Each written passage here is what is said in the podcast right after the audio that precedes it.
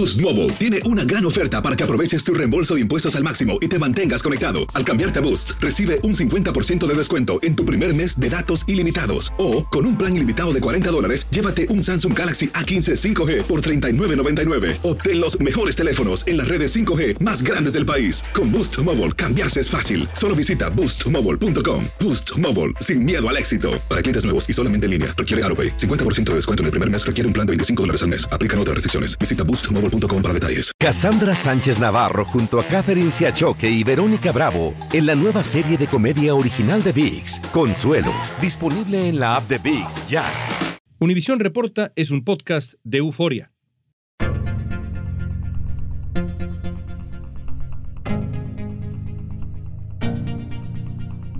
Lo que hoy vivimos es un cambio de época y precisamente de una guerra comercial los empresarios dicen necesitamos trabajadores.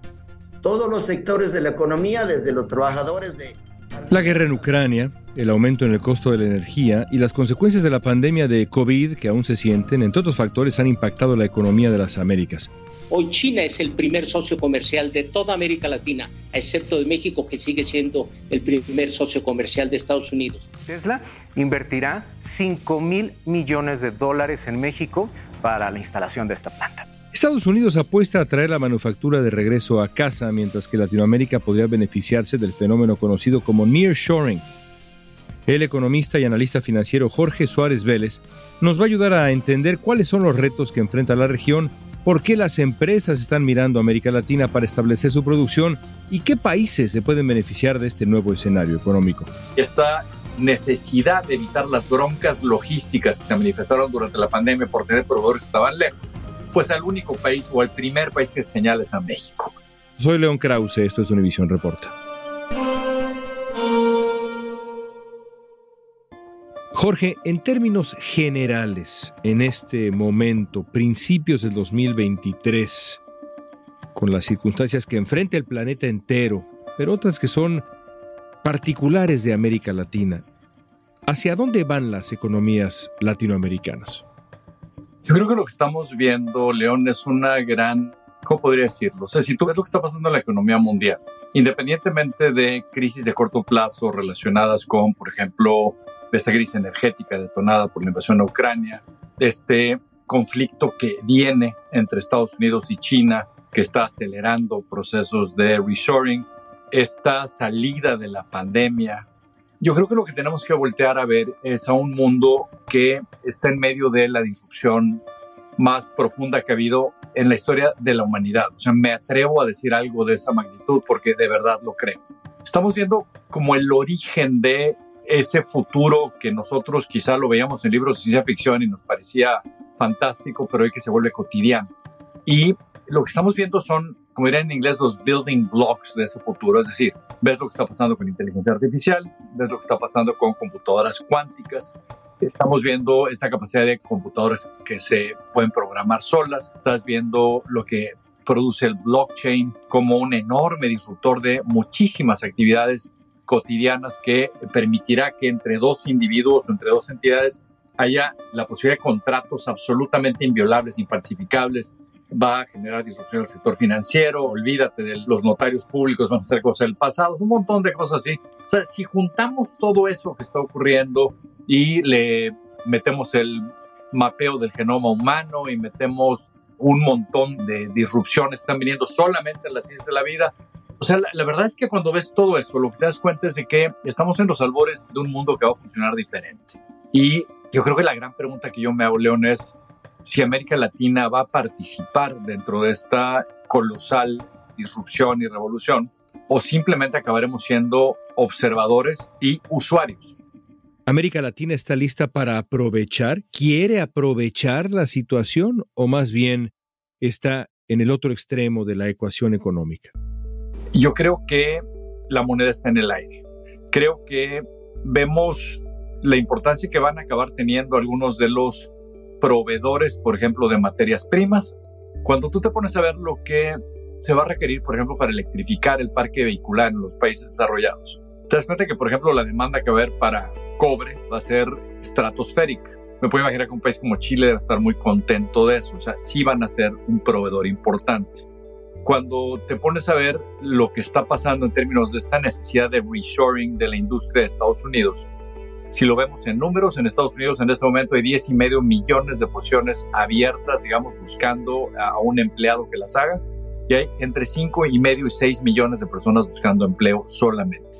Entonces, si necesitas tú traerte de China toda esa capacidad industrial, pues necesitas trabajadores y hoy Estados Unidos no los tiene. Y lo otro que sabes es que, como decía, esta regionalización de la cadena de suministro y esta necesidad de evitar las broncas logísticas que se manifestaron durante la pandemia por tener proveedores que estaban lejos, pues al único país o al primer país que señala es a México. Elon Musk mostró la maqueta de lo que será su planta en Santa Catarina, Nuevo León. La armadora de autos eléctricos construirá hasta 2 millones de unidades cada año, lo que generará ventas por 175 mil millones de dólares. Entonces México empieza a beneficiarse de este proceso de reshoring vimos la extraordinaria noticia de Tesla abriendo una planta en Monterrey. Y tiene todo el sentido del mundo, está muy cerca de su otra planta en Austin, es una ciudad que tiene universidades, que produce ingenieros, digamos, en el TEC de Monterrey, la Autónoma de Nuevo León, etcétera. Subrayó las ventajas que tiene México para ser un gran receptor de esto. Esta será la primera planta de producción en toda Latinoamericana y sería la quinta en todo el mundo, junto con dos, por supuesto, en Estados Unidos. Necesitamos más trabajadores. Ahorita si va uno a comprar un café en el Starbucks, muchas veces esas Starbucks están cerrados porque no hay trabajadores. En Estados Unidos hay dos vacantes por cada desempleado y una de las grandes causas es la llamada gran renuncia, un fenómeno que comenzó cuando miles de empleados dejaron sus trabajos durante la pandemia o un poco después. Además, la gran cantidad de ofertas laborales ha hecho que las renuncias continúen. Según un análisis de la agencia EFE, otro factor que influye en la escasez de empleados es que después de la gran renuncia, aumentó el poder de negociación de los trabajadores ante las empresas que deben ofrecer mejores salarios y otros beneficios para captarlos o retenerlos.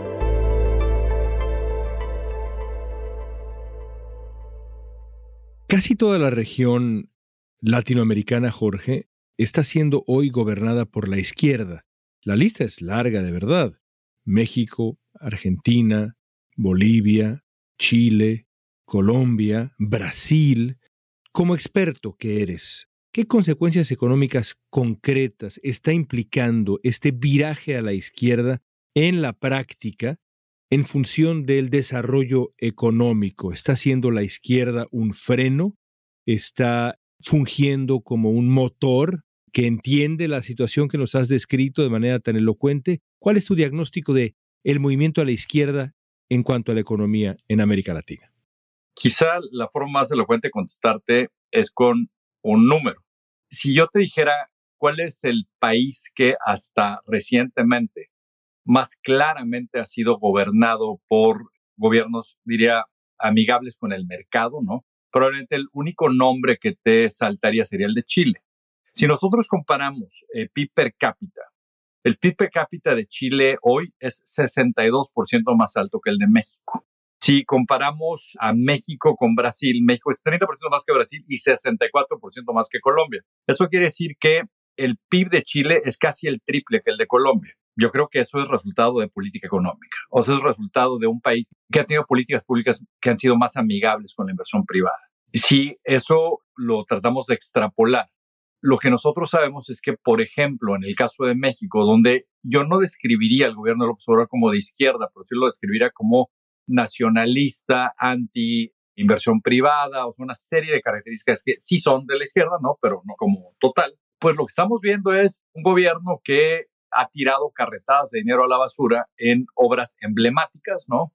Si vemos la implicación que eso ha tenido para la inversión privada, pues es que ante esta incertidumbre regulatoria, lo que ves es que tenemos niveles muy bajos de inversión, pero el gobierno tampoco está haciendo esa inversión. O sea, aún en inversión pública tenemos una de las cifras relativas al PIB más bajas en la historia, lo cual garantiza que no va a haber desarrollo. Si lo vemos en, por ejemplo, gobiernos como el de Lula en Brasil, etcétera, ha habido una enorme debilidad en términos de infraestructura, porque se dedican estos gobiernos mucho más a dar dinero, digamos, a sus clientelas pero son muy malos para entender qué es lo que se requiere para que la inversión privada florezca. El mejor ejemplo que puedo pensar, León, es de la cancelación del aeropuerto de la Ciudad de México. O sea, se canceló por un capricho del presidente, pero la realidad es que cancelaste una inversión que hubiera sido como de unos 15 mil millones de dólares y casi esa es la parte más irrelevante del beneficio, porque lo que sabes es que independientemente de lo que ese aeropuerto te hubiera traído en términos de facilidad para traer pasajeros a México en un momento donde México se ha puesto muy de moda para el mercado turístico y se asentó la moda por la proximidad de Estados Unidos a la pandemia. Lo otro que te daría es una enorme capacidad para traer carga en un momento donde las cadenas de suministro se han acortado y donde si tuvieras esa capacidad para carga, hubiera habido enorme inversión privada alrededor del aeropuerto para aprovechar esa estructura. Al volver vamos a ver qué podemos esperar de las economías de China y Estados Unidos y qué papel juega América Latina en ese escenario que viene.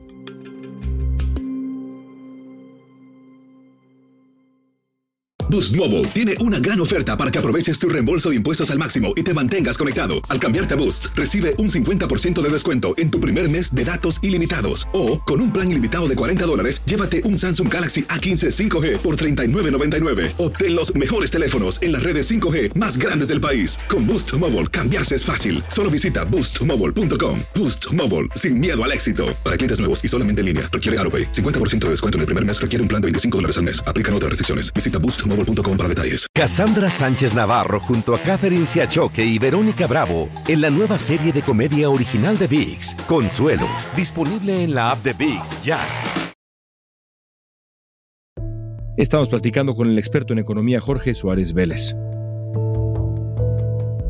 El Fondo Monetario Internacional bajó su previsión de crecimiento mundial para este año casi un punto menos de lo que había estimado para abril de 2022. Este panorama negativo se extiende también a las perspectivas económicas de las grandes potencias mundiales como Estados Unidos y China. Hay dos imanes o dos grandes proveedores, dos grandes actores en la economía mundial, pero sobre todo pensando en América Latina, dos grandes actores. Uno, China, el otro, Estados Unidos. Y en buena parte de América Latina, Jorge, hay una batalla de influencia entre estos dos gigantes. Hay algunos gobiernos que sugerirían voltear hacia China, otros que insisten en Estados Unidos, pero en términos generales, ¿qué es lo ideal para América Latina? ¿Voltear hacia China, hacia Estados Unidos o jugar con ambos?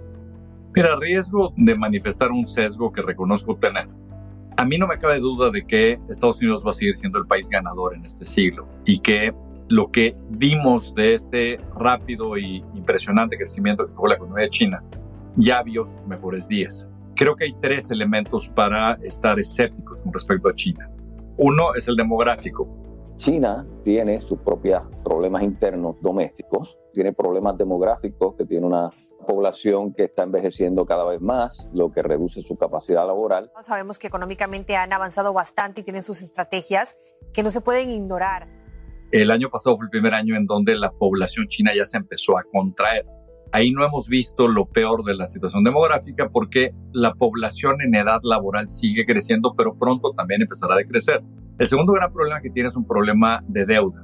El endeudamiento de China como país creció en 100 puntos del PIB en la década pasada.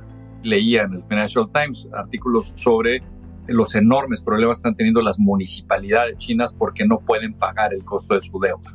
Y el tercero que está relacionado con esto que decía de las municipalidades es que para crecer se volvieron muy dependientes del mercado inmobiliario.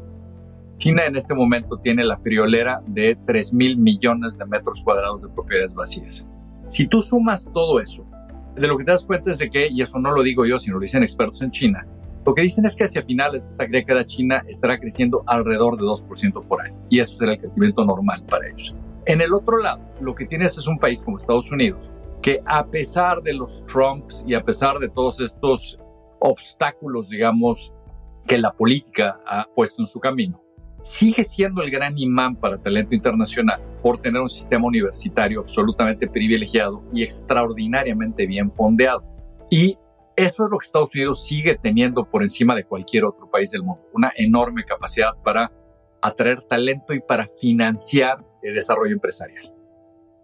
Si en tu diagnóstico Estados Unidos es la apuesta, sin dejar de lado evidentemente a China, porque es lo que es China y otros países evidentemente también. Pero si la apuesta es Estados Unidos, ¿cuáles son los países que deberían beneficiarse, que deberían, diríamos en México, ponerse las pilas para aprovechar no solamente esto que vivimos ahora, sino lo que viene, como también has descrito en esta conversación, lo que viene en cuanto a este proceso complicado y peligroso entre Estados Unidos y la propia China. ¿Cuáles son los países que teóricamente deberían aprovechar esto mejor en América Latina? Deja darte otra vez cifras para tener idea de cómo se comparan los países latinoamericanos en estos rubros. México exportó el año pasado 378 mil millones de dólares de manufacturas. Para que tú tengas una idea, Brasil exportó 79, es decir, México exportó cinco veces más manufacturas que Brasil. Pero si comparamos con China, China exportó 3.1 millones de millones de dólares, es decir, exportó ocho veces más que México. O sea, el, espacio que tiene México para crecer es enorme. Si lo comparamos específicamente con la participación que tiene nuestras economías en Estados Unidos, de las importaciones totales de Estados Unidos, 14% vienen de México y 17% de China. O sea, hay momentos donde exportamos más. Canadá es el tercero, un poco bajo en México, como 13.6%. Pero lo interesante, León, si nosotros vemos Japón, 4,5%, Alemania 4,5%, Vietnam 4%, eso quiere decir que México solo exporta más que Japón, Alemania y Vietnam sumados. Lo que quiere decir esto es que lo que estamos viendo es que estos modelos funcionan, es decir, podemos ser competitivos. Evidentemente, para el resto de América Latina. O sea, México exporta más manufacturas que el resto de América Latina sumado. Pero lo que nos damos cuenta es que lo que México ha aprendido es un proceso que ha venido en 30 años desde la firma del Tratado de Libre Comercio. Y yo creo que eso es deseable para América Latina, el dejar de exportar solamente materias primas y poderle dar valor agregado, digamos, a sus exportaciones. En ese sentido, el que lo ha aprovechado hoy es México pero creo que países como Colombia, países como Costa Rica, evidentemente incluso países como Brasil, geográficamente distantes, pero con características atractivas, yo creo que pueden volverse también o integrarse en el hemisferio para aprovechar este crecimiento. Ahora, para hacerlo necesitamos ponernos las pilas y ponernos las pilas pasa por sí generar el ecosistema, sí desarrollar infraestructura que haga atractivo para una empresa privada establecerse en ese país pero también León y donde tenemos una tarea pendiente muy grave es en educación. Entonces, la gran apuesta hoy es, vamos a poder capacitar a nuestra población para que se pueda integrar al tipo de trabajos que la economía nueva van a demandar o simplemente nos resignaremos a tener una población de viejitos pobres y analfabetas. Después de que durante décadas la tendencia apuntara al offshoring, que consistía en llevar la manufactura a China para bajar costos de producción, ahora se impone el nearshoring. Es decir, las empresas buscan producir en zonas más cercanas al mercado donde venden sus productos finalizados. El gran beneficiado del nearshoring es México, por su cercanía con Estados Unidos. Un reportaje reciente de la BBC reveló que la gran mayoría de las empresas están agregando nuevas líneas de producción en México para diversificarse y reducir costos también.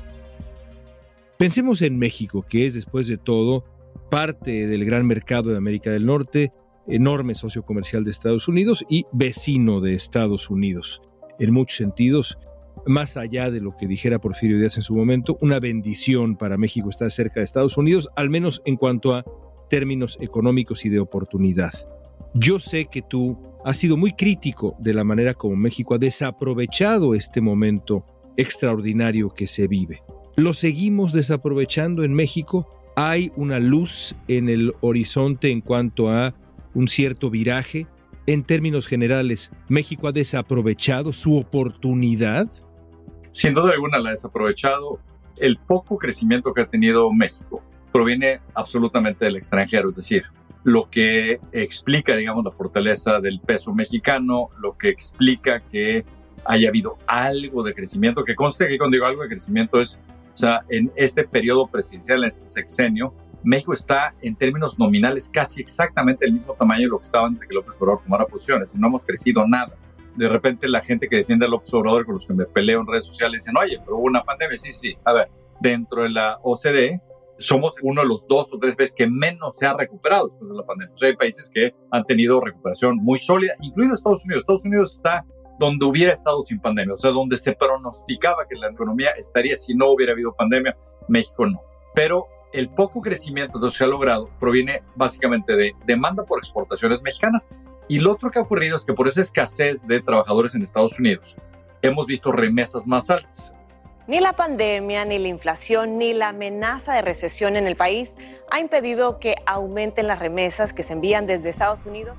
Según el Banco Mundial, en los primeros nueve meses de 2022 las remesas a Latinoamérica y al Caribe alcanzaron más de 142 mil millones de dólares, un aumento de más del 9%. Yo creo que hay dos errores colosales que ha hecho este gobierno. El primero, la cancelación del aeropuerto, por lo que ya te decía. Pero el segundo, el matar la inversión privada en energías limpias y en todo el modelo energético que con éxito se implementó en el gobierno pasado. Lo que sabemos es que para muchas de estas empresas que quieren establecerse en México, algo esencial es tener garantía de que va a haber suficiente abasto de electricidad, pero que esta electricidad va a ser además de buena calidad a un precio razonable y que va a provenir de fuentes limpias, porque todas estas empresas han hecho compromisos de reducir su huella ambiental. Y si les das electricidad que generas en Tula quemando combustóleo, pues básicamente haces pedazos sus propósitos ambientales. Entonces, ese es el segundo gran error. Algo interesante es que este gobierno, una vez que ya hizo el error de legalmente, digamos, sacar a las empresas privadas de generación de energía eléctrica, pues se metieron en tal problema con nuestros socios comerciales que han estado liberando los permisos. La CRE empieza a liberar los permisos, pero lo hace abajo en la mesa. O sea, eso nunca lo va a decir en la mañanera el observador, pero está haciendo. Y evidentemente eso pues resuelve a corto plazo estos problemas, pero no es lo deseable. O sea, lo deseable es que tengas regulación y legislación que le dé garantías al inversionista, no que resuelvas de caso por caso, porque hay matas el que no tiene capacidad de cabildeo, la capacidad que tienen los grandes. A pesar de los puntos débiles de México a la hora de atraer empresas extranjeras, la manufactura ha aumentado a tal punto que hay escasez de espacio industrial en algunos centros manufactureros. De acuerdo con la Asociación Mexicana de Parques Industriales Privados, hay más interés de empresas extranjeras que quieren venir a México, especialmente las asiáticas. Para atender esta demanda, en el último año comenzó la construcción de 47 nuevos parques industriales en el país. Jorge, déjame terminar con esto. Una posición imposible, pero bueno, me divierte ponerte en esta situación. Imaginemos que tú eres el eh, ministro de Economía de algún país latinoamericano. No tienes que escoger alguno, yo sé que no es lo mismo serlo de Uruguay que de Bolivia que de México, pero de algún país latinoamericano con auténticas oportunidades. ¿Cuáles serían dos decisiones inmediatas que tomarías en este clima que se vive, en este momento de oportunidad? Dos breves decisiones que tomarías? Fomentaría muy fuertemente la inversión privada, daría condiciones de precisiones aceleradas, una serie de cosas para incentivar la inversión en bienes de capital, etcétera. Implementaría programas claros de desarrollo de aptitudes eh, entre los jóvenes, enseñarles a escribir código, enseñarles inglés, enseñarles una serie de cosas que los van a hacer mucho más apetecibles para el mercado laboral internacional.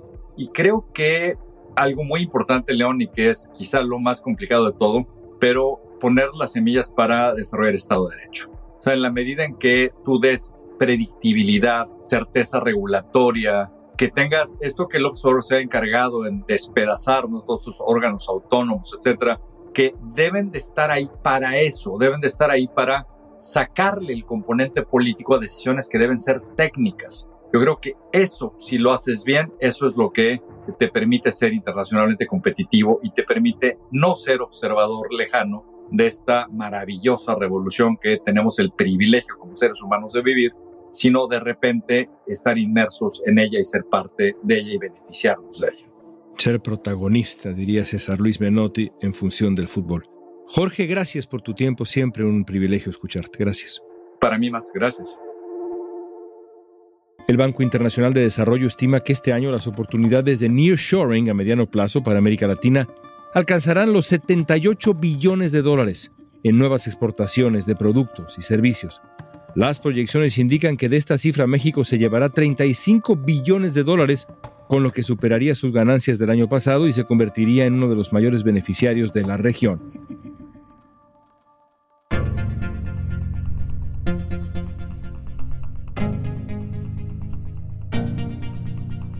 Esta pregunta es para ti. A final de cuentas, ¿crees que México y países similares terminen por aprovechar esta coyuntura singular que se está dando en la economía mundial? ¿O dejará pasar la oportunidad? Usa la etiqueta Univisión Reporta en redes sociales. Danos tu opinión en Facebook, Instagram, Twitter o TikTok. Escuchaste Univisión Reporta. Si te gustó este episodio, síguenos y compártelo con otros. En la producción ejecutiva, Olivia Liendo. Producción de contenido, Milis Supan. Asistencia de producción, Natalia López y Waleska Mansi. Booking, Soía González. Música original de Carlos Jorge García, Luis Daniel González y Jorge González.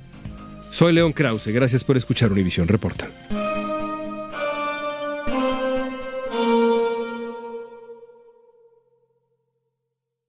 Boost Mobile tiene una gran oferta para que aproveches tu reembolso de impuestos al máximo y te mantengas conectado. Al cambiarte a Boost, recibe un 50% de descuento en tu primer mes de datos ilimitados. O, con un plan ilimitado de 40 dólares, llévate un Samsung Galaxy A15 5G por $39.99. Obtén los mejores teléfonos en las redes 5G más grandes del país. Con Boost Mobile, cambiarse es fácil. Solo visita boostmobile.com. Boost Mobile, sin miedo al éxito. Para clientes nuevos y solamente en línea, requiere AroPay. 50% de descuento en el primer mes requiere un plan de 25 dólares al mes. Aplican otras restricciones. Visita boostmobile.com para detalles. Cassandra Sánchez Navarro junto a Catherine Siachoque y Verónica Bravo en la nueva serie de comedia original de VIX, Consuelo, disponible en la app de VIX ya.